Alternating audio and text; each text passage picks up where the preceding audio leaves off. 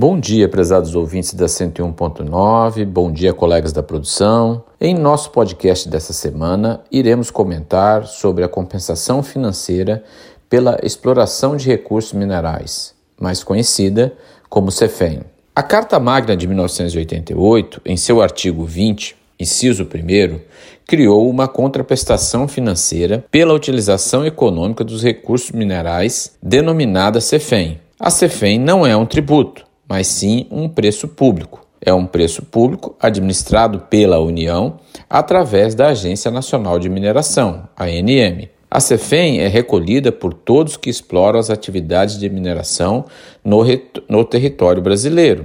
Está regulamentada pela Lei Federal número 13.540 de 2017, a qual estabeleceu as seguintes alíquotas: 3,5 para ferro, 3% para bauxita, manganês, nióbio e salgema, 2% para diamante e demais substâncias minerais, 1,5% para ouro, e a alíquota de 1% para as rochas, areias, cascalhos, saibros e demais substâncias minerais, quando destinada ao uso imediato na construção civil.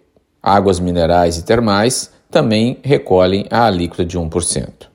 Na sistemática tributária brasileira, sobre o prisma do regime não cumulativo, todos os insumos utilizados por uma empresa em sua atividade principal podem gerar créditos. Podemos afirmar que a CEFEM pode ser considerado um insumo para fins de crédito de PIS e COFINS. Se olharmos pelo princípio da essencialidade, podemos dizer que sim.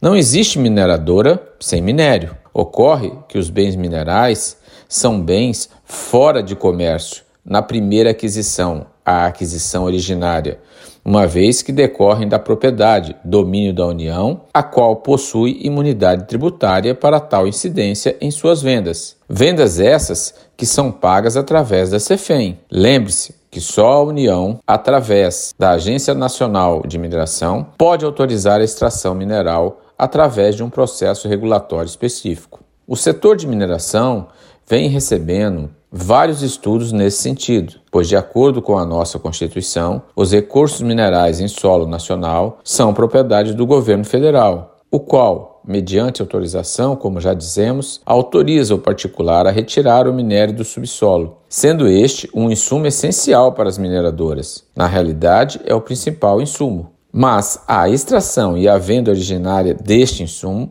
é realizada pela União sem a emissão de nota fiscal pois trata-se, como já dissemos, de um preço público. Certo é que a legislação do PIS e COFINS veda a apropriação de créditos sobre operações anteriores não abarcadas por essas contribuições federais, e este até poderia ser o caso da mineração, vez que sobre a CEFEM não existe PIS e COFINS. Contudo, esta situação causaria um verdadeiro paradoxo na jurisprudência do STJ, eis que permitiria que um autêntico insumo não gerasse créditos, ocasionando um verdadeiro efeito cascata na, na sistemática não cumulativa do PIS e COFINS. Afinal, a mineradora paga esses tributos na sua venda, mas não podendo extrair o crédito na sua aquisição da União Federal via CEFEM.